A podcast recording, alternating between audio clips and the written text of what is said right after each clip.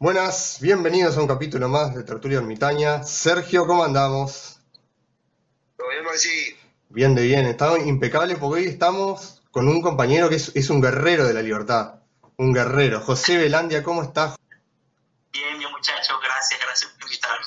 José, antes, antes de ir al, al tema en concreto, eh, contanos un poquito de vos. ¿Tú sos de Venezuela? Sí, soy de Venezuela y tengo unos años acá en Estados. ¿A qué edad te fuiste de Venezuela? empezando mi vida de nuevo. ¿A, a qué edad te fuiste de Venezuela? Me fui de Venezuela a los 32 años. Cumplí 33 acá y ya tengo 36. O sea que conoces muy bien el régimen chavista. Sí, sí. Eh, viví pues todo el, eh, toda la época de Chávez, Maduro y todas estas cosas que, que llevaron a Venezuela a lo que está ahorita. Contanos a qué te dedicas. Bueno, actualmente hago tres cosas. Eh, aparte de mi canal de, de, de Librepreneur y el blog y el podcast y todas estas cosas, eh, que, que lo hago como una especie de hobby y es como mi aporte para la sociedad, mi output, lo que sale de mí, lo que quiero plasmar, ya que hay mucha gente diciendo pues, cualquier cosa, pero yo digo, bueno, también tengo que yo decir algo. Este, hago, bueno, entreno personas para limpiar carros. eh, aquí en Estados Unidos ya he entrenado más de 300 personas eh, en, no sé, algo así como año y medio. Este, bueno. um, hago real estate, que es el negocio de bienes raíces, y toco música, toco guitarra. ¿En qué parte de Estados Unidos estás? Tampa, Florida. En Florida. Hay, hay mucho latino ahí, ¿no? Pues sí, fíjate que he tenido la, la oportunidad de conocer mucha gente de Cuba, gente de Nicaragua, de Honduras, de El Salvador, de México, por supuesto, pero vamos a decir que sobre todo conozco personas de Cuba. He conocido gente de Cuba bastante. Eh, vos tenés un emprendimiento que se llama Libreprenor, Li- Libreprenor, ¿verdad? ¿En qué consiste? Sí. Bueno, eh, con, con la llegada, estando en Venezuela, eh, vamos a decir, sufriendo esta, estas inquietudes, además de las cosas externas que a uno lo, lo frustran y le, le retrasan el trabajo a uno allá en Venezuela, eh, ¿sabes? Soy, yo soy una persona normal como cualquier otro venezolano. Eh, me gradué de ingeniería industrial, eh, hice unas cosas con seguros, hice eh, con mi actual novia, hicimos unos emprendimientos de comida y cosas así. Eh, también trabajé en esta marca de vehículos Peugeot, no sé si allá debe ser famosa en, en Uruguay en, y en Argentina, se conocen mucho los Peugeot. Entonces, en este proceso de ir sobreviviendo y tratar de sacar adelante mi vida, eh, siempre sentí una, vamos a decir, una, vamos a decir, un rechazo a todo este discurso de odio y de separación que se venía gestando en mi país.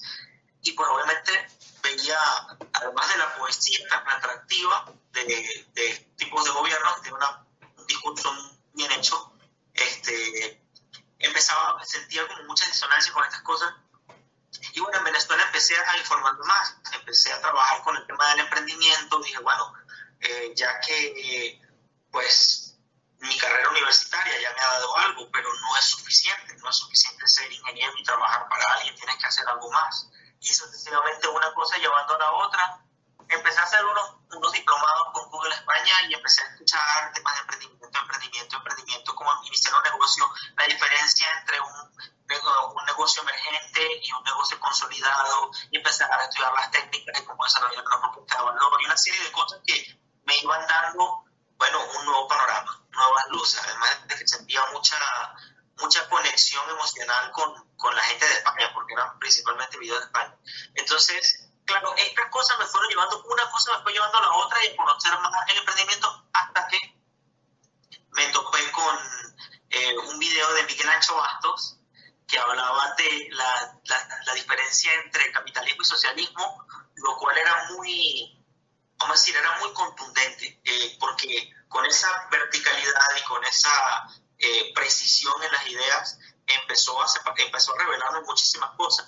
Por supuesto, antes sentí ciertas inclinaciones por, eh, por ejemplo, bueno, la, la importancia de, de la libertad, un poco de la democracia, pero empecé a sentir interés para es como para aclarar mis ideas y mi forma de ver la vida rodeado, o sea, surrounded, eh, bombardeado, intoxicado de un discurso de separación, de odio, de expropiaciones, de una inflación rampante, de una escasez que empezó con, ya no sé ni con qué empezó la escasez en Venezuela, pero eso se fue desatando de manera vertiginosa. Entonces los últimos siete años en Venezuela fueron de mucho emprendimiento, mucha actividad económica y para ir, porque era necesario de esto para poder llegar a lo que fue el emprendedor. En, en Venezuela empezamos a atender, empecé a ayudar a otros emprendedores. Yo recibí un conocimiento, lo apliqué en mi vida y luego lo empecé. Lo que esto es muy importante para mucha gente que lo puede necesitar para sus cosas, porque allá la gente empezó a hacer galletas, empezó a hacer cerveza, empezó a hacer ropa, empezó a hacer más comida, y así, aquella cosa de sobrevivir con lo que tienen, con los talentos que tienen, con, la, con su dinero, con su talento, con su honra. Y yo metido ahí en esa jugada empecé a descubrir gente maravillosa, sobre todo mujeres, porque tienen una, una fuerza impresionante para, bueno, para salir adelante, no se quedan en el aparato, no se quedan filosofando, reflexionando sobre cómo debería ser la vida, sino que salen a trabajar. Y bueno, en ese procedimiento, cuando fui nutriéndome más y más y más de, las ideas de la libertad, asociadas con este componente súper poderoso de una ciencia que te ayuda a desarrollar una idea de negocio, eh, bueno, me topé con muchos autores, profundicé mucho y empecé a ayudar a algunas organizaciones políticas y, bueno, y, de ayuda empresarial en Venezuela empecé a dar charlas, charlas, charlas, clase, clase, clase, empecé a clases en mi universidad de planificación, desarrollé una especie de diplomado de emprendimiento, se dieron muchas cosas.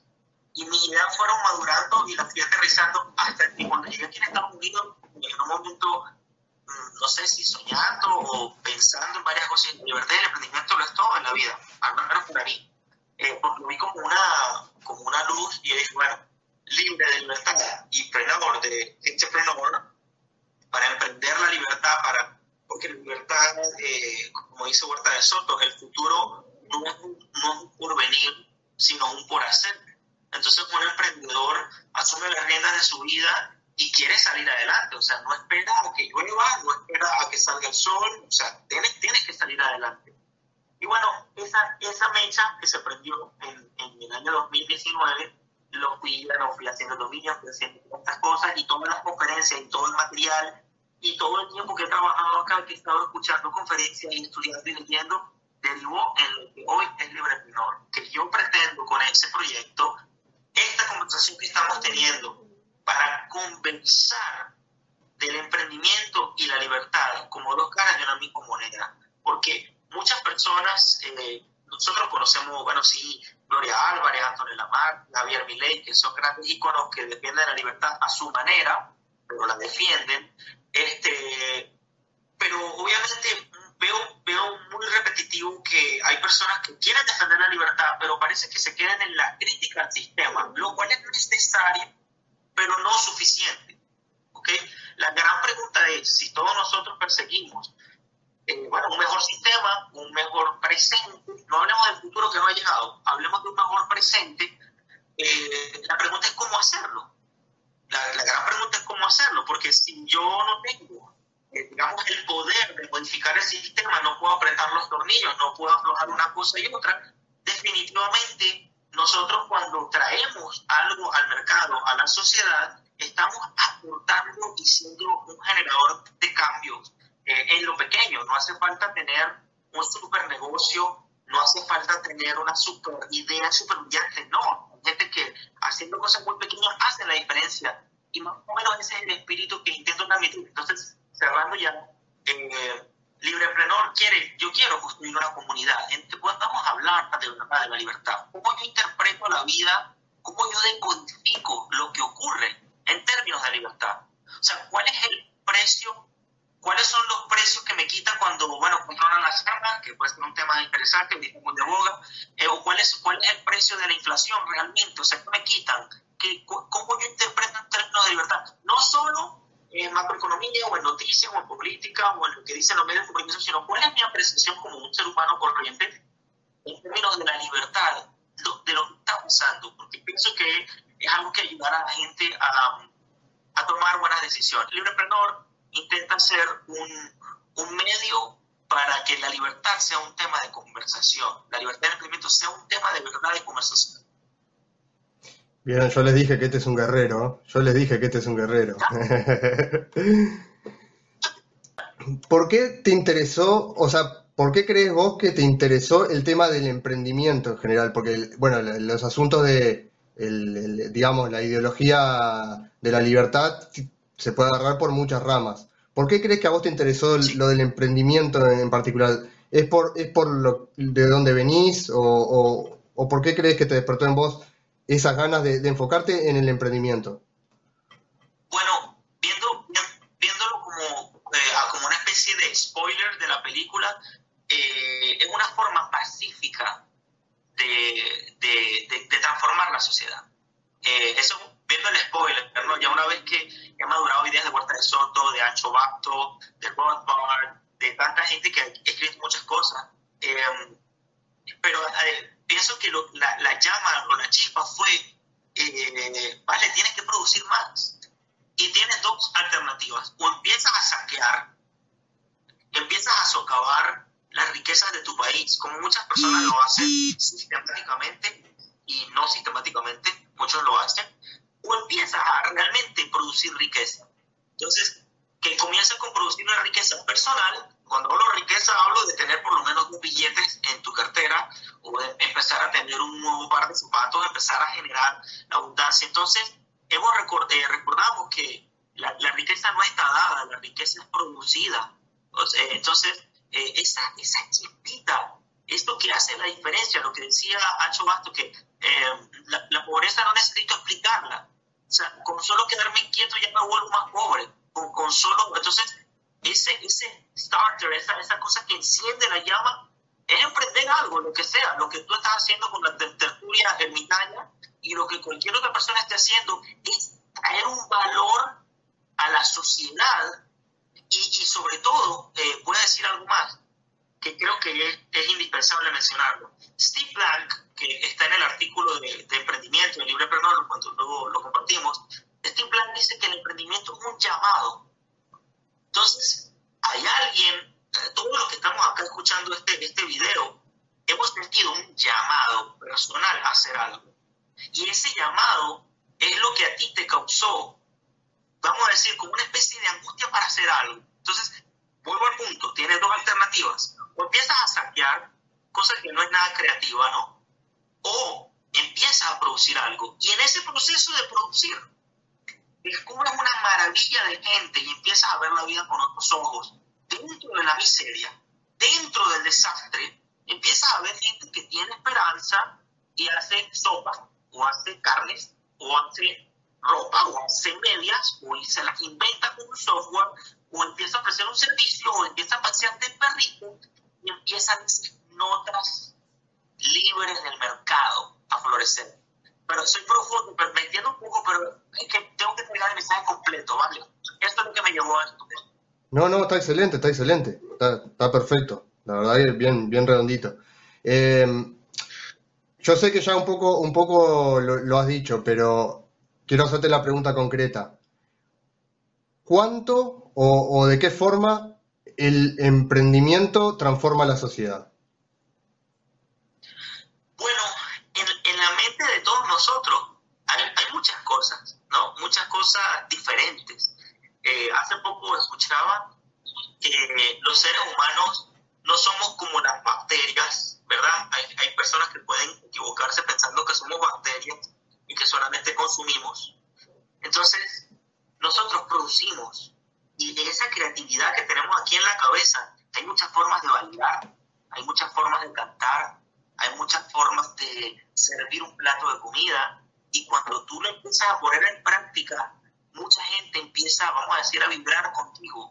Entonces, tú transformas la sociedad en la medida que aportas algo propio. Y conectando con lo que me preguntaban antes, también me estoy dando cuenta de que el emprendedor lucha con lo propio, no con lo ajeno. Entonces, ese, ese proceso, digamos, fantástico en el que las personas dicen, este es el dinero que tengo, estos son los pocos recursos que yo tengo y me la juego.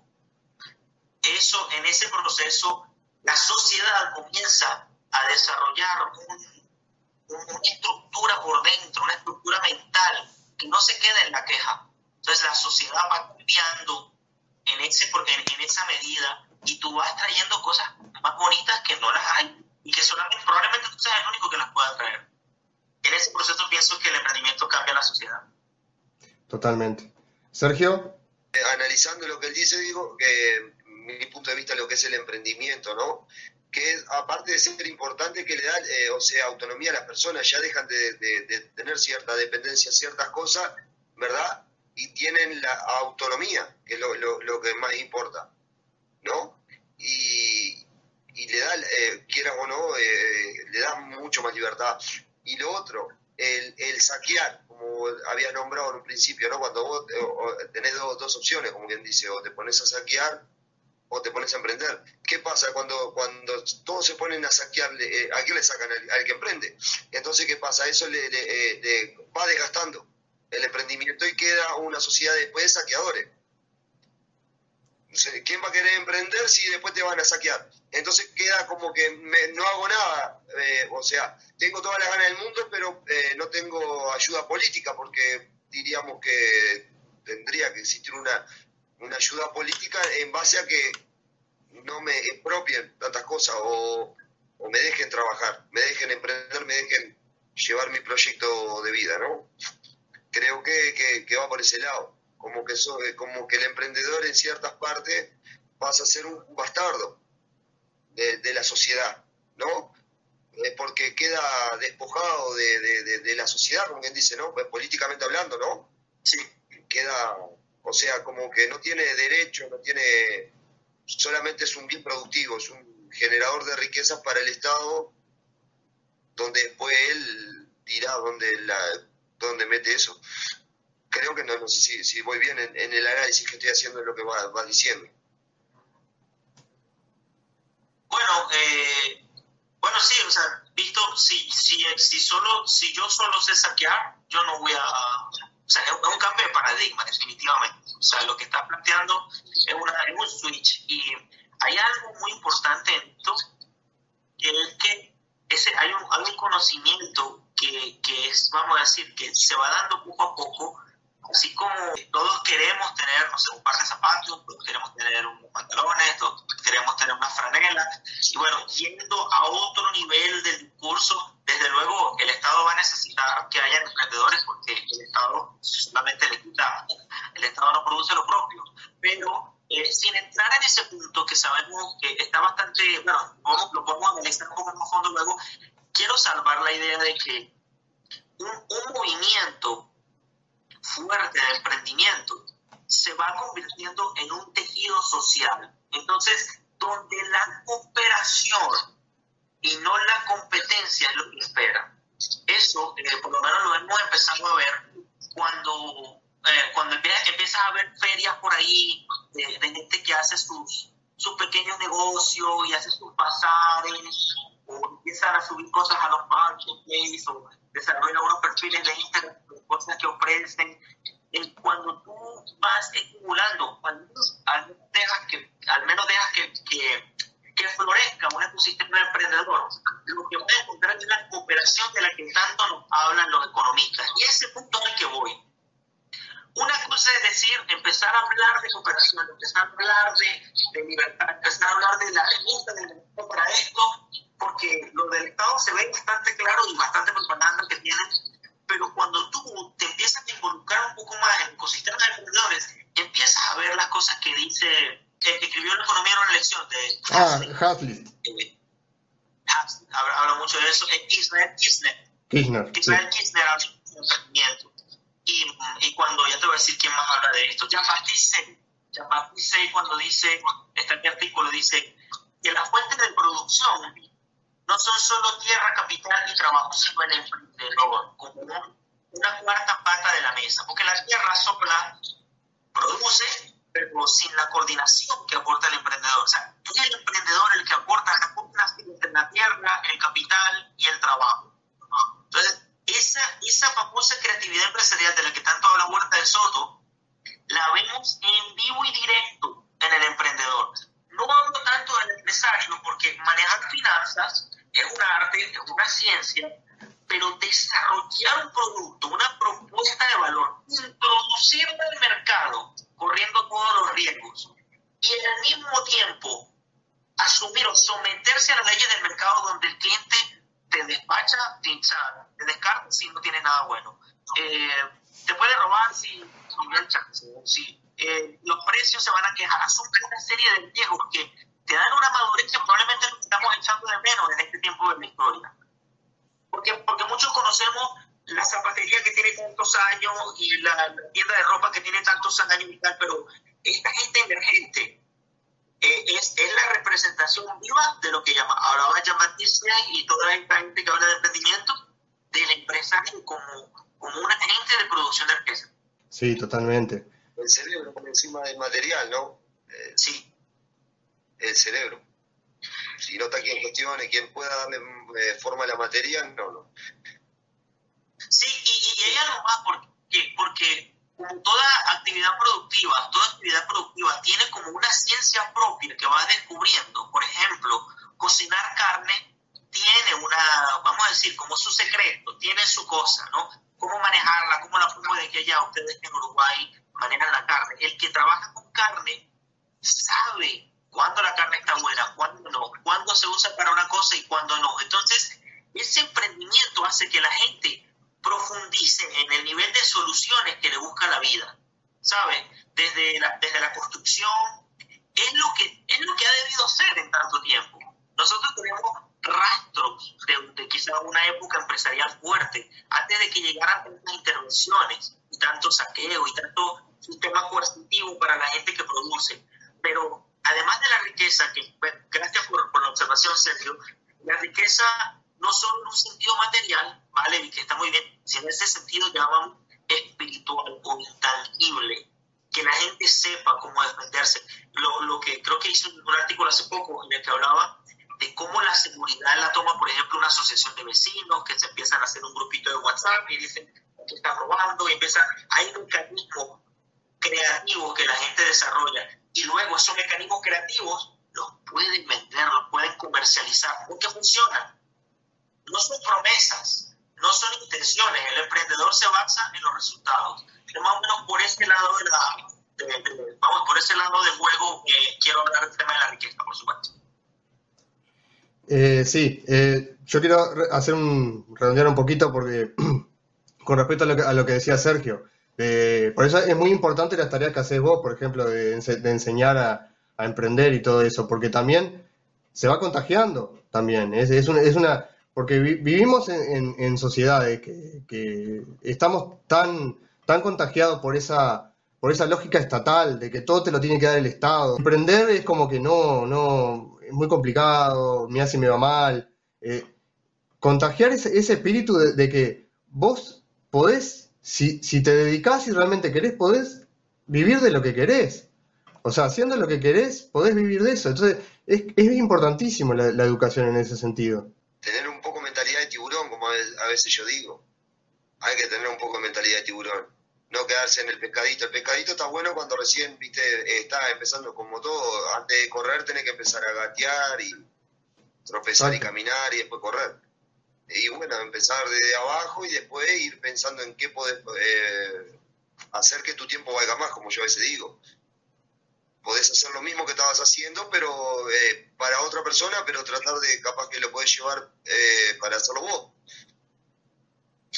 Sí, y quiero, quiero añadir que ustedes me hacen pensar también en, la, en, la... Hay consecuencias del emprendimiento. Creo que me gusta también todo lo que ustedes dicen, porque me lleva a pensar además el emprendimiento tiene unas consecuencias adicionales a los productos y servicios que, provee, que, que proporciona, porque hace que la gente coja una madurez y una seriedad ante la vida que no te da otra cosa. Al menos yo no veo, no, no encuentro otra cosa, porque no es, no es el discurso que te, que te daba la mente, ni, ni, los libros que hacen mucho bien también o pudieran hacer mucho mal, pero es la acción la acción que te va formando, ese, ese tema de, de equivocarte y comenzar de nuevo, equivocarte y comenzar de nuevo. Una persona dice, bueno, no todo el mundo nació para emprender y tal.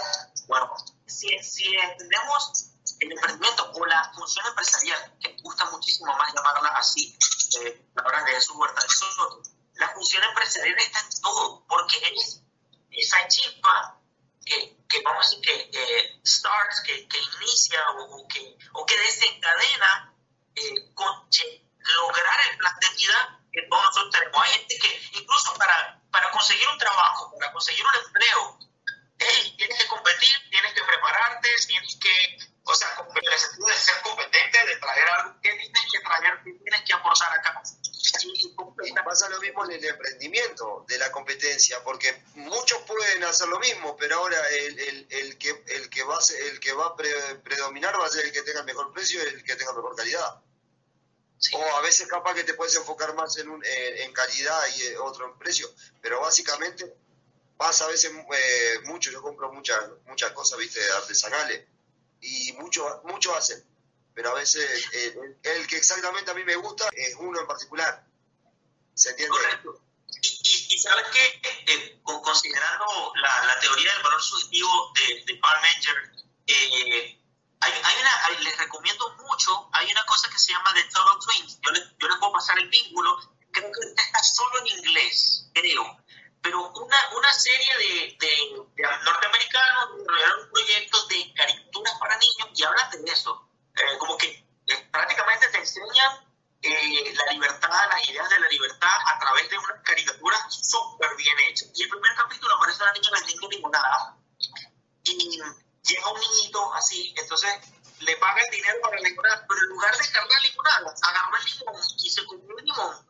Y, y estuvo feliz porque se comió el limón. O sea, como que nadie se lo esperaba. Yo no me esperaba en el capítulo. Normalmente tú a, a, una, no sé, a una tienda de bebida y, y, va, va por la vida. Pero este niño pagó los pico de dólares y se comió el limón. Y no le gustó y lo pero se fue feliz. Entonces, ¿qué pasa? Eh, eh, eh, considerar, o sea, asumir el mercado en su totalidad es considerar que todavía, y a mí no me queda claro qué le gusta a la gente del producto. Y está bien que sea así porque yo voy a aprender del mercado. ¿Qué quieren de mí? ¿Por qué lo quieren? ¿Cuándo lo quieren? ¿Cómo lo quieren? ¿Para qué lo quieren? ¿De qué manera lo usan? ¿Cómo lo descartan? ¿Qué no les gusta? Eso me ha pasado en cosas. Pero eh, eso que dice, que, que, tú comentas de la competencia, parece, a, algunas personas les da miedo. Claro, la, la competencia legal, cuando, cuando yo cuando yo verdaderamente me la pongo con lo que tengo y no, y no le pido a unos policías que me defiendan a mí y pongo en desventaja a los demás.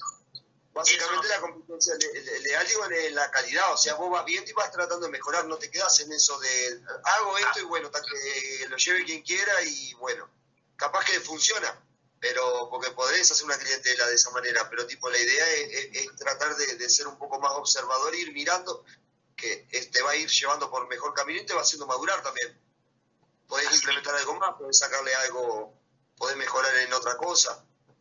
La idea es crecer, digo, cuando uno emprende, digo, creo yo, yo qué sé, eh, ir un poquito más. Y, y, y, veo, escuchamos muy, muy a menudo, escuchamos historias de personas que no hacen lo que les gusta. Entonces, eh, eh, el emprendimiento es pagar el precio, de verdad, pagar el precio de hacer lo que te gusta. Es llenar de sentido lo que haces. Me encantó. Me explico, que yo lo, mencionaba en el podcast, que, que, en el último episodio, que yo traté, yo, yo estudié matemática, bueno, ingeniería y tal, y eh, yo decía, oye, todo está en una matemática en la página de ejercicio nos mandan a estudiar cosas de química, de física, y en qué momento voy a aprender todo esto, yo no puedo aprender todo esto. Entonces, luego reflexioné, por, aprendiendo de nuestros amigos economistas, que realmente uno haciendo una sola cosa aprende de muchas.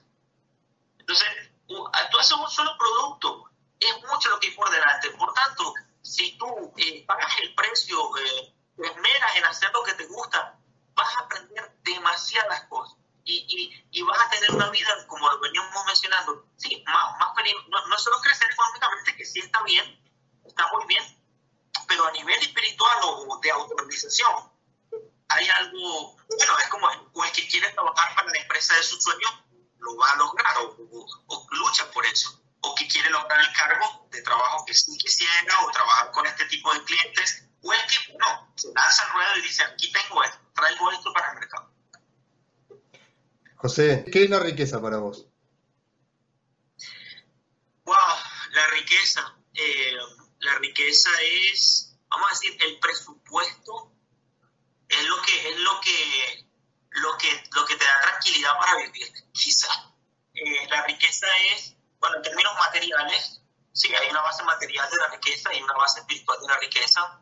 Eh, sabemos que la teoría del valor subjetivo, que hay gente que valora unas cosas de una manera y otras personas de otra manera, pero a fin de cuentas, si no aportas algo de valor, eh, pues realmente, o, si no produces algo valioso para ti, eh, pues no, hay, que, habrá que hacer un ajuste. La riqueza es una base material que te permite desarrollar tu plan de vida y una, una parte espiritual que te permite tomar buenas decisiones y saber interactuar en paz con la gente. La riqueza, la riqueza es la tranquilidad, la riqueza es gente que diga la verdad, que sea honesta, la riqueza es gente que vive puntualmente. Es esa suma de cosas que no solo son materiales, pero que sin duda tienen una consecuencia material en uno también.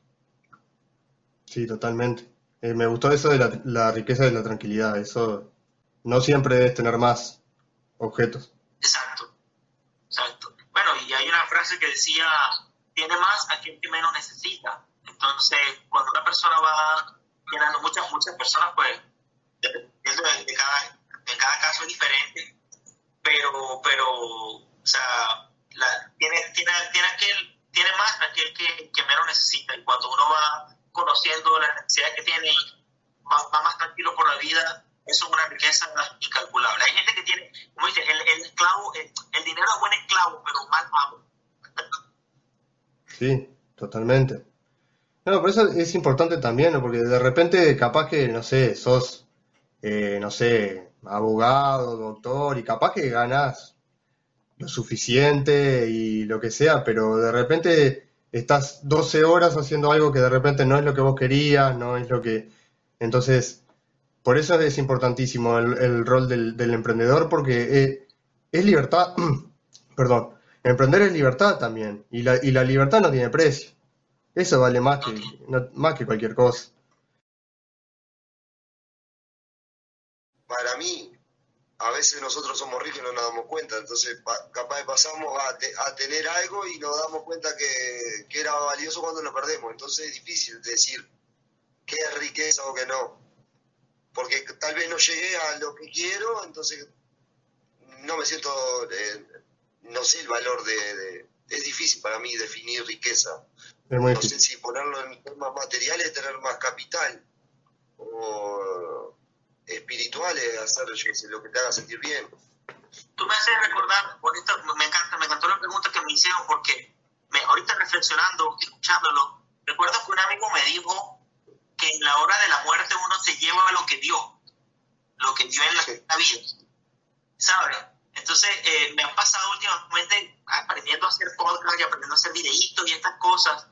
Yo veo la vida, o veo estos medios, los, estos medios, no sé, digitales y teléfonos y estas cosas, los veo ahora diferente. O sea, eh, quizá la riqueza más está en dar, sinceramente. Ahora que me hace, me hace reflexionar, Sergio, porque eh, si es verdad, uno cuando tiene, eh, quiere recibir, nunca es suficiente cuando, empieza a perder cuando uno se da cuenta que lo tenía. Es capaz que, no sé, eh, como yo que tengo hijos, yo sé, están ahí todo el tiempo y, ah, buenísimo. Y el día que uno no esté, ahí es cuando, se, cuando, cuando empezás a valorar la riqueza cuando no la tenés, por ejemplo. Digo algo, digo un tema junto a la familia porque es algo que uno, eh, o sea, le puede doler más o no una tenerlo o no tenerlo pero digo, es difícil eh, decir qué es para mí la riqueza porque... Yo, quiero comentar una cosa también. obviamente no estoy haciendo una apología a la pobreza ni nada, por supuesto que a todos nos gusta tener cosas, tener bienes, servicios y está genial. Pero el otro día estaba viendo, estaba escuchando a un neurólogo que me, me, lo recomendó una amiga, Nancy, a la, que, a la que entrevistamos, y él decía que todo cambio externo a vos o sea, ponele, no sé, ganaste la lotería, te hiciste millonario así de un día para el otro.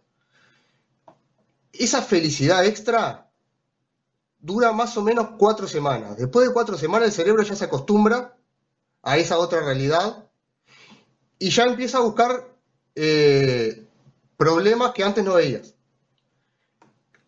Eh, no sé, eh, mm, algo que antes de repente no te había fijado nunca, ahora que tenés más tiempo libre para fijarte en eso, te vas a fijar y te vas a quejar de eso y vas a ser infeliz igual. O sea, los cambios tienen que ser interiores. O sea, e, es de acá.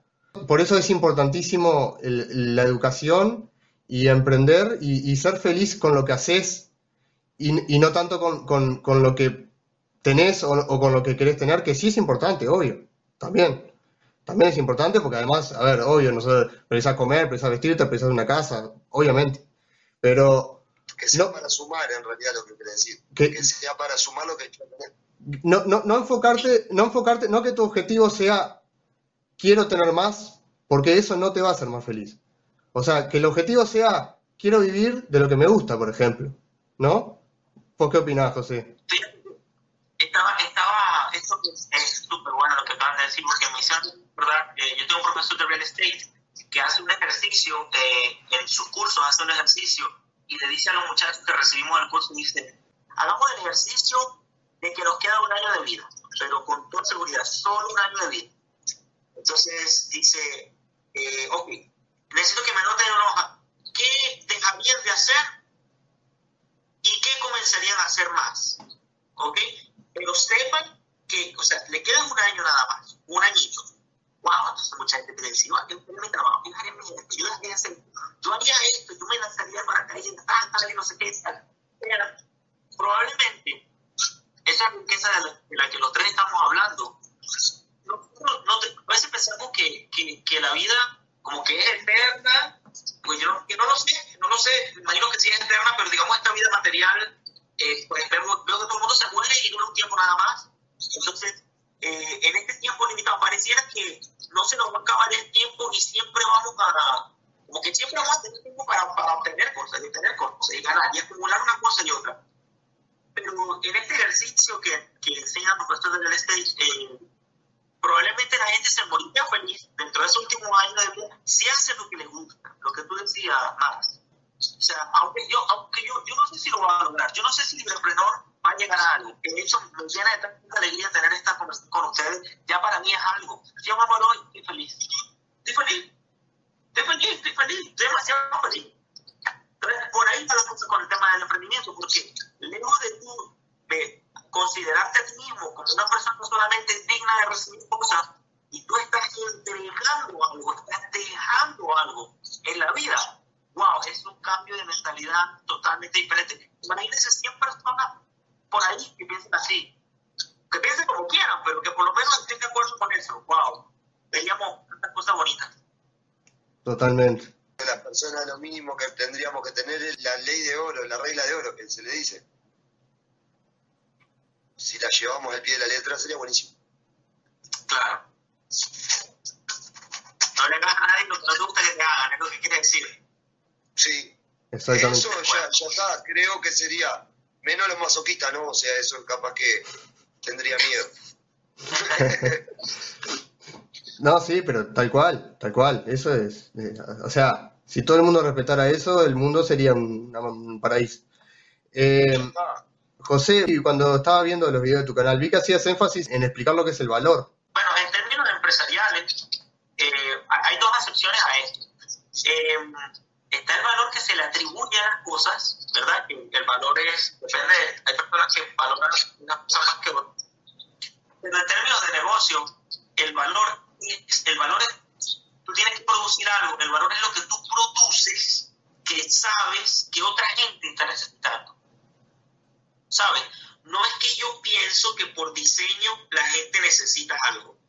Es que acabo de hacer mi investigación, no leyéndome tres páginas, sino saliendo a la calle, y, eh, interactuando con personas, y me doy cuenta que esa persona está necesitando algo. Entonces, esa persona, es, esa cosa que están necesitando las personas es el valor. Es lo que la gente atesora. Es algo valioso, es, eh, algo valioso es algo que la gente atesora, atesora. No es lo mismo un vaso de agua en el desierto que un vaso de agua en un manantial. Entonces, ese valor que atribuyen las personas y que uno como emprendedor debe generar es el que hace el diario nosotros. Es por eso que nosotros debemos escuchar, saber qué, qué, quieren las personas qué no. Porque hay un refrán que dice, más se consigue con mieles que con hieles. Entonces, uno, lejos de considerar que por default las personas están obligadas a comprarme cosas, créanme, hay personas que piensan así, hay personas que piensan que fulano está obligado conmigo, pero la, la realidad es que no es así. Entonces, el valor es ese challenge, ese reto que tiene el emprendedor. ¿Qué vas a traer a la mesa? ¿Qué vas a poner acá? Por eso me gusta tanto hablar de, valor haciendo énfasis en eso, cuando, por ejemplo, cuando vas a emprender en algo y los primeros que te compran son, son tu, como que te da esa falsa sensación de seguridad, ¿no? Que los que te compran siempre son tus amigos o tu familia. Entonces vos decís, me está yendo re bien, pero te están comprando porque te están comprando. es, como, es como una mentira, una mentira piadosa. Sí. Que después duele, ¿no? Porque no siempre te van a comprar. al principio no van a dar del impulso. ¿Cuántas charlas has dado ya? A He perdido la cuenta, no son muchas, no son muchas, pero he perdido la cuenta. en todo caso, siempre en todo caso he querido como que facilitar herramientas que puedan usar, que la gente pueda sentarse en la mesa de su casa con un papelito y un lápiz y poder escribir cosas y poder darse cuenta y trazarse ciertas metas y objetivos para que así puedan impulsar su idea de negocio. Nada está, el mañana no está garantizado para ninguno de los que estamos acá en esta conversación y, y la, la, verdad es que todo es una apuesta. Entonces, la persona que emprende un negocio está apostando. ¿Cuál es tu apuesta? Yo hoy le apuesto a entregar helados de chocolate, mañana le apuesto a entregar helados de vainilla y así la voy pegando. Entonces, lo que es la administración de los riesgos, cada, cada persona tiene, asume riesgos, no asume más riesgos que un millón de dólares, que no lo tenemos, por cierto, asume riesgos pequeños, ese, esa, ese, esa disciplina, ese, ¿cómo decir? Ese, ese músculo. El, el, ejercicio de ese músculo empresarial es lo que trato de eh, explicar en la charla y siempre gusta conectarlo con la libertad. Y ahí entro en ese tema político de que en todos, en todos los escenarios o ambientes o espacios o industrias de la sociedad, en los que se, los emprendedores producen más o se, se unen más como un movimiento, pues hay menos espacio para que los saqueadores interfieran o intervengan. Hemos dicho, hay muchas personas que hablan de, de cómo sería la seguridad en una vida sin restricciones o sin gobiernos, por así llamarlo. Entonces, eso no llegará si no dejan que los emprendedores saquen adelante su idea de negocio, porque el, el procedimiento, y esto es lo que quiero ah, ah, eh, dejar bastante claro acá, el procedimiento emprendedor es eminentemente pacífico. No hay pistola, no hay mecanismo de violencia o de, coerción en la, actividad empresarial. Ahora, si yo, por supuesto, no puede ser actividad empresarial, si yo agarro aquí cinco pitbull y obligo a la gente a que me compre. Eso llámalo como quieras, pero emprendimiento no es. Esa parte es vital entenderla. Totalmente. Hay una cosa que me gustó cuando estaba viendo uno de tus podcasts, que mm, hacías énfasis en diferenciar lo que es teoría de lo que es hipótesis. Me encanta. Sí, pues explica eso, porque está bueno. Bueno, eh, estudiando hay, dos cosas acá, ¿ok? El ambiente académico y el ambiente empresarial, ¿ok? Que son complementarios, ¿ok? Si tomamos por academia esto que estamos haciendo, vamos a decir, tres locos hablando de algo interesante, ¿ok? Viendo a ver qué sale. Eh, podemos decir que esto es como una academia, ¿ok? No, no necesito el sello de oro ni el permiso del, del, magisterio de los sabios, no. O sea, esto es academia. Estamos produciendo contenido, produciendo eh, pues algo, algo valioso. Estamos tratando de, de, lo que ocurre. Okay. Entonces, en el ambiente académico, teoría e hipótesis a nosotros nos muestran en, en metodología de investigación, así como que muy de paso. Por supuesto, ciertas condiciones aplican, mucha gente nos puede estar escuchando de diferentes universidades, yo lo entiendo, pero es muy sonado que metodología de investigación y el tema de hacer una tesis y pasar a través de un proceso de hipótesis, de demostración, comprobación, para llegar a, a una afirmación sustentable, lo que sea, eso como que queda un poco en el, olvido y empezamos a escuchar cualquier cosa y cualquier persona dice, yo tengo una teoría.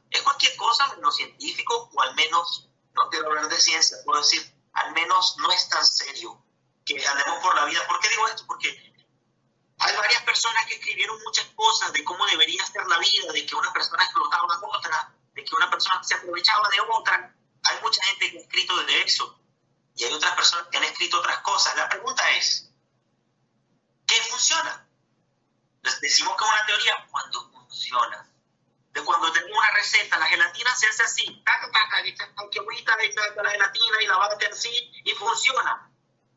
Eso es una teoría. Y por supuesto, ya veremos cómo será si el agua es más fría, si el agua es más caliente. Te quiero porque, ¿Por qué? Porque el conocimiento empresarial no acaba. En mi mente no cabe todo el conocimiento empresarial que hay. Un libro escrito hace 100 años de cómo debería ser la ropa interior, probablemente funciona hace 100 años.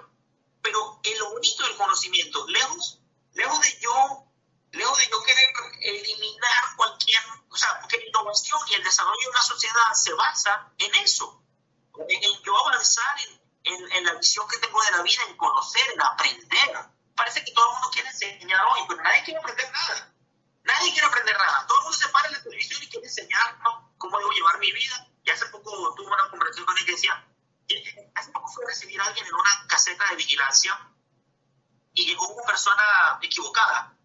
Y entonces el vigilante dijo, hey, deberías corregir eso. Yo, oye, todo el mundo sabe lo que yo tengo que hacer menos yo. Que alguien me explique por qué en todo el mundo sabe lo que yo debo hacer menos yo. Todo el mundo sabe lo que yo necesito, lo que yo debo ver, lo que yo debo comer, lo que yo debo meter en mi sangre. Todo el mundo lo sabe menos yo. Que algo, algo anda mal. Algo anda mal. Algo, o todo anda mal. no sé. Pero realmente, o sea, tener una, una, vamos a decir, un despertar en lo que es una hipótesis, que es una apuesta, una creencia, una postura de algo, versus la teoría, que es algo que ya se ha madurado con los resultados y con la evidencia y con, y con pasar por un proceso de de experimentación, es algo que parece que no el olvido, parece que es un mito. Parece que yo no pongo aquí una, una credencial de que yo soy el más inteligente o el más sabio y digo lo que sea y todo el mundo le hace caso. ¿Por qué tiene que ser así? No estoy hablando ni siquiera de cuestionar el sistema, sino que funciona por lo menos lo que tú crees, lo que tú piensas. Ya, eso serie demasiado. Eso. Podríamos decir que el proceso sería entonces hipótesis, comprobarlo en la práctica, teoría. Sí, y claro, y teniendo claro que, y que, y que ese proceso estuvo sujeto a ciertas condiciones y que, bueno, dentro de esas condiciones la cosa funcionó. Ya se convierte en una teoría, bueno, teoría económica, la teoría del capital, de Watson. Hay muchas cosas interesantes del ciclo del capital. Hay cosas muy interesantes que, si tú no, me gusta el emprendimiento porque ahí puedes poner, ahí puedes demostrar tantas cosas esenciales de la vida, desde cómo crece un pan hasta cómo se endulza un café, sin que vengan y te lo digan, oye, es bueno vivir esas cosas, es la vida propiamente, esa es la vida. ¿Las charlas dónde las das tú? ¿Tienen, tienen un, un, salón ustedes o lo alquilan? ¿Cómo, cómo hacen eso? Ok, actualmente acá en Estados Unidos no he hecho mi primera charla, pero en, en Venezuela era muchas, bueno, había cafés en, ciertas, en ciertos cafés, coffee shops, eh, había cierto... Eh, estas entidades financieras que apoyan a, la gente para que obtengan pequeños créditos y saquen adelante un pequeño negocio, este tipo de organizaciones así, eh, en casa de amigos. Tú agarras a cinco amigos, mira, yo aquí tengo esto, se lo vengo a enseñar, vengo a darles algo. Ese tipo de dinámicas pienso que son una, un starter, una llave que enciende. Porque esta cosa digital que estamos teniendo nosotros tres, por supuesto por las distancias, es súper valioso, es súper bueno, es necesario, pero poder reunirte con tres personas a conversar de algo, para exponerles algo, para dar un conocimiento, vaya, que, que, que quizás pueda, pueda ser muy útil. Yo cuando digo en el podcast, haz que llegue este podcast a donde crees que, que, que, pueda llegar, o sea, a quien cree que le haga falta. Ese tipo de cosas, ese tipo de dinámicas son muy rescatables. No lo he logrado con aquí aún en Estados Unidos porque es muy heavy metal sacar adelante varias cosas por el tiempo, tal, el trabajo, la dinámica, todo muy rápido, pero hacia allá quiero ir.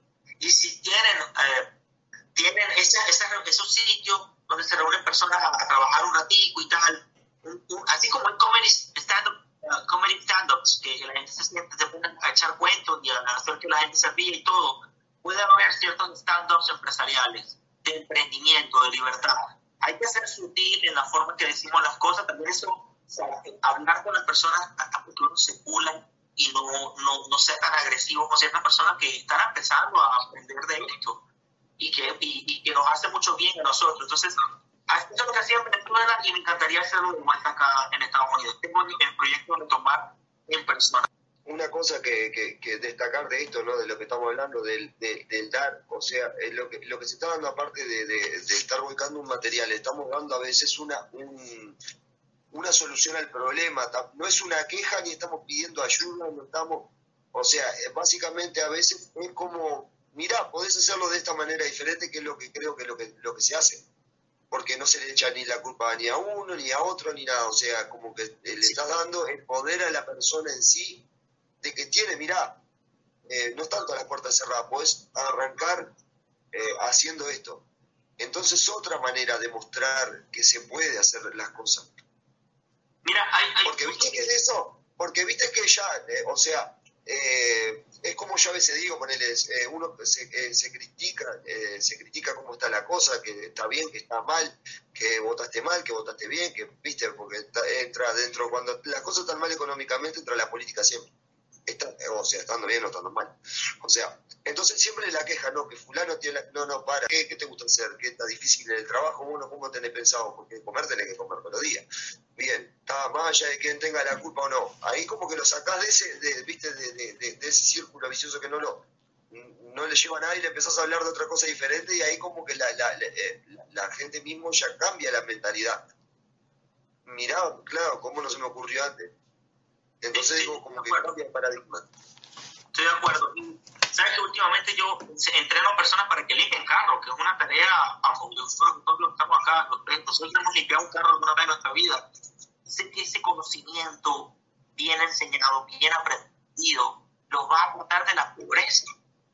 Es una forma, vamos a decir, más creativa de hacer caridad, si le gusta la palabra caridad y si no le gusta, de ayudar al prójimo, y si no le gusta la palabra prójimo, de hacer algo por la humanidad, de ganar la humanidad, lo que sea. Pero tú estás dándole algo a alguien, ese talento de, de pescar, de, de, ser, de ser más insuficiente, y eso llena mucho la autoestima. Perdona, me, el tema de la autoestima, en mi país le hirieron, le hirieron la autoestima a toda, a toda mi población.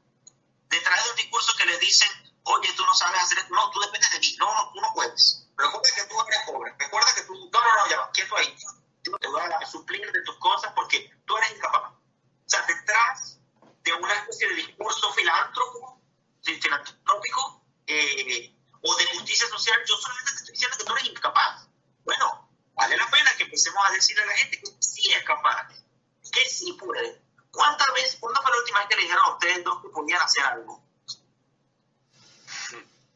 Vale, qué bueno.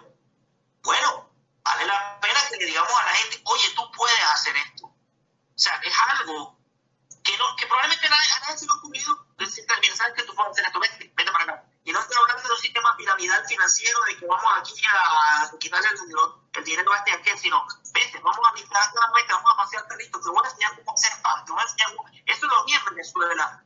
Quedó acá. Y está empezando a, a ocurrir aquí en Estados Unidos. Gente que te enseña a hacer comida y tal, que siempre lo ha habido, pero ahora los motivos por los que te enseñan a hacer comida o, no sé, a pintar tu casa son sobreviva. Yo le llamo a eso mi balsa cubana tu emprendimiento es tu balsa cubana para poder salir de ahí.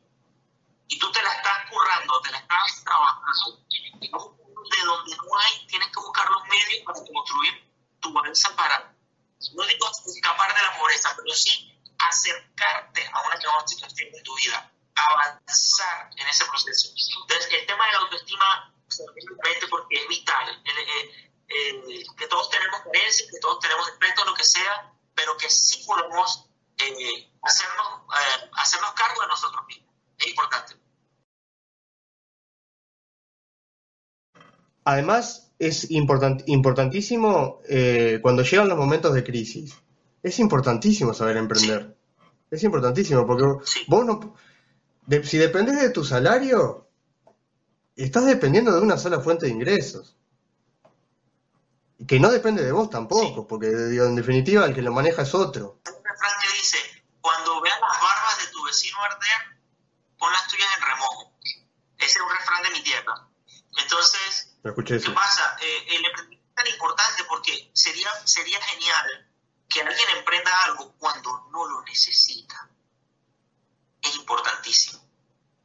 En lugar de cuando no te quede alguna otra alternativa, entonces vas a salir a improvisar y a poner en juego lo poquito que te queda ¿Me entiendes? Entonces, como que en tiempos de las vacas gordas, en tiempos de, de, cierta abundancia, es cuando más debes practicar este tipo de cosas, haciendo en lo que tú seas bueno. Hay gente que es buena para cantar, gente que es buena para cocinar, gente que es buena para, para tantas cosas.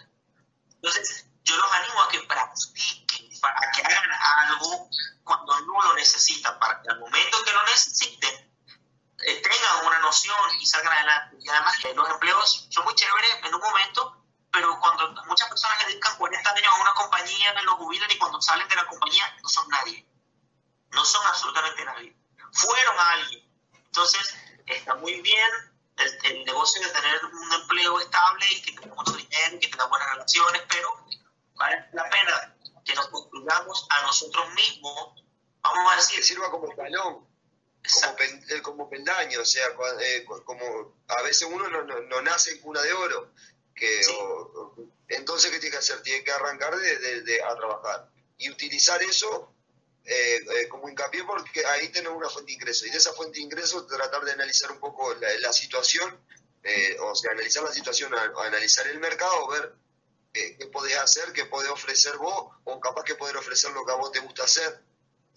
Y como vos no tenés esa presión de, la necesidad básica de, que tenés que comer todos los días, entonces vos podés estar más tranquilo, analizarlo mejor eh, mejorarlo, decorarlo, presentarlo para, para, entregarlo.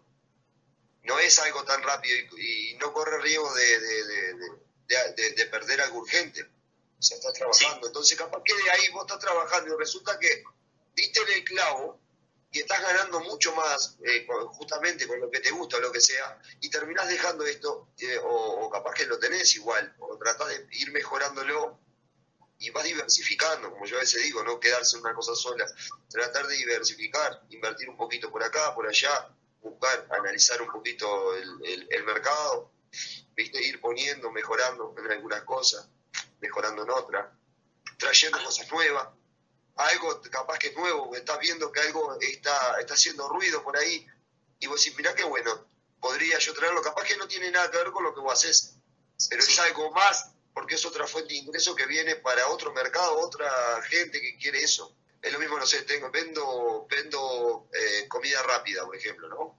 Vendo eh, perros calientes, eh, pancho, vendría a ser hamburguesa, que resulta que eh, mirá, hay fiesta de cumpleaños y eso, voy a emprender tortas.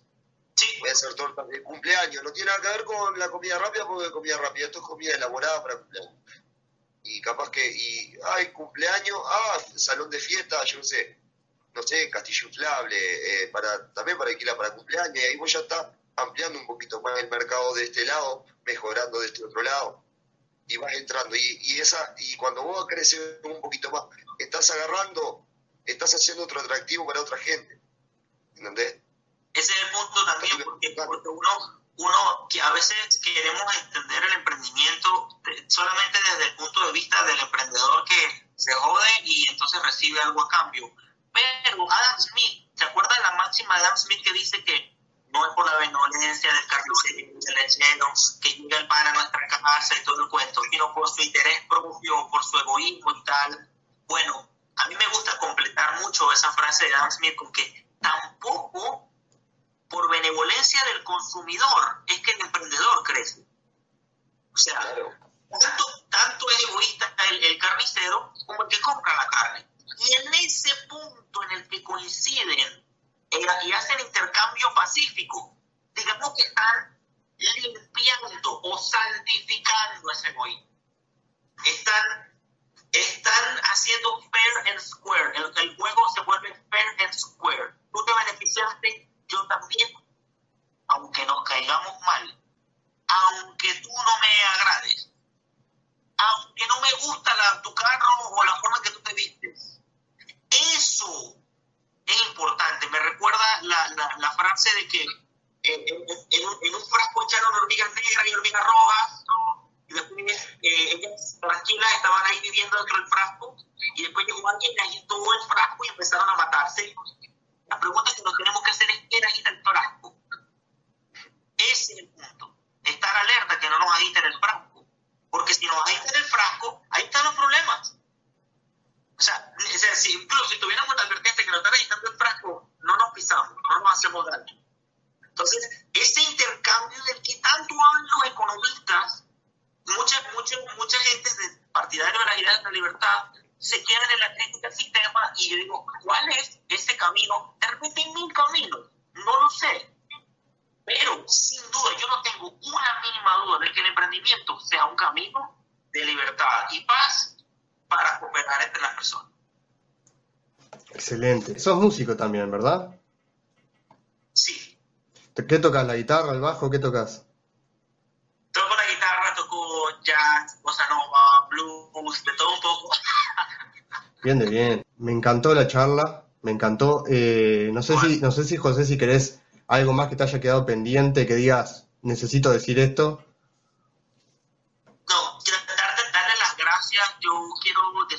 Seriamente que creo en ustedes. O sea, yo creo en ustedes. Y, y es bueno que, que, que, nos digamos estas cosas muchas veces, ¿ok? Eh, hay veces que no, los resultados no tienen que verse hoy, incluso no sabremos si, si estaremos vivos para ver los resultados. Tú siembras hoy una mango y no sabes si la vas a ver crecer, no sabes si te vas a comer un mango de esa mata, pero es bueno que sigamos sembrando. Yo los animo a ustedes a que sigan adelante. Eh, muchas veces cuando, cuando llueve, cuando llega una tormenta, a veces uno no ve, a veces uno pierde un poco, digamos, la motivación. La motivación es pasajera. El compromiso es lo que nos hace seguir ahí. Yo les aplaudo el compromiso que tienen de seguir adelante. Igual yo me he jodido tres años tratando de sacar adelante lo del emprendedor y apenas ahorita aprendí a hacer un podcast y aprendí a hacer un video y tal. Es mucho lo que he aprendido y quiero que los que nos escuchen se animen, siembren su mata, siembren, aunque agarren, una, agarren un manguito de allá y que agarren una, una naranja de aquí, pero que también siembren y que vivan esa aventura, lo que decía eh, al final de uno de mis blogs, decía, el sentido de la vida es una vida llena de sentido, una vida con propósito. El propósito de la vida es llenar a la vida de propósito. Y, y en la medida que nosotros hacemos algo como esto, nuestra vida tiene un propósito. No es lo que me dicen, porque todo el mundo, como decía, todo el mundo sabe lo que, lo que tenemos que hacer, menos nosotros. Entonces, bueno, es hora de saber qué vamos a hacer. Eso es lo que quería decir. Excelente. ¿Tenés un pin ANCAP? Me lo compré. me encanta, me encanta, me encanta. Si, si, si pudiera me, encantaría empezar a regalarlos por aquí y tal y producirlos para... Está bonito para la verdad que está muy bonito. Está muy bueno. Sergio, ¿algún mensaje final? Pensé que era hincha de Peñarol de Uruguay, por eso no le dije nada. No, no, no, no, no. gracias, gracias por tu tiempo, gracias por la invitación eh, y bueno, estaremos viéndonos pronto y, y para las próximas invitaciones, lo que sea, sí supera la orden. Sergio, ¿qué decías? Perdón. Que creo, digo, que, tendría que ser el socio honorable del canal. es una manera, eh, o sea, el punto de vista de él es trabajar para solucionarlo, las cosas, ¿verdad? No es quedarse como él le había nombrado, que creo que estamos de acuerdo en eso, de no quedarse en la queja, la crítica, sino tratar de nosotros, tratar de transformar lo que tenemos, ¿no? y si, es como yo, como hablaba también con Maxi, es tratar de hacer competir las ideas. Eh, hablamos de un libre mercado, pero las ideas no compiten. Entonces es difícil saber qué es bueno y qué es malo. Entonces, más allá de criticar, pues cada quien puede, tiene el derecho de vivir como quiere y elegir lo que quiera. Yo no puedo saber qué es bueno y qué no. Yo sé lo que es bueno para mí. Y yo puedo hacer de mi punto de vista, puedo exponer lo que me parece a mí que es correcto. Estando no de acuerdo con quién, no me interesa. Esto es lo que yo creo o sea, preséntenme las pruebas de lo que ustedes, y que yo estoy dispuesto a cambiar de idea. Pero mientras tanto creo que tenemos que permanecer en, como el agua y el aceite, ¿viste? No se chocan, pero cada cual sigue su rumbo, sigue su camino. De acuerdo. Creo que eso es importante. Te inspiraste al final, ¿eh? Te inspiraste al final, Sergio. ¿Eh? Te inspiraste al final, ¿eh? Claro, no, lo que pasa es que las pocas neuronas, viste, que quedan ahí, están, están, viste, esperando para hacer la salida. No son buenas, pero salen, viste, en el momento correcto. No, está excelente, excelente. Son como los malos políticos, viste, lo, lo, lo, lo, cuando lo aplauden al final, nomás que uno se da cuenta que estuvo ahí. Pero bueno, digo, para, para poder hacer, eh, digo, eh, conversar de diferentes cosas con él eh, cada, cada, tanto tiempo. Lo que quieran, estoy súper a la orden. Sí, totalmente. Además son, son muy claros y te expresas muy bien y creo que las, las ideas que vos, que vos transmitís le llegan a la gente.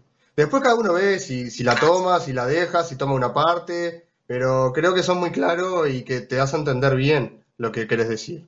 Y eso, eso es muy importante. Eh, yo quiero agradecerte y como, como te, te, decía al principio y lo repito, para mí sos un guerrero de la libertad y para mí es un honor estar acá hablando contigo, en serio.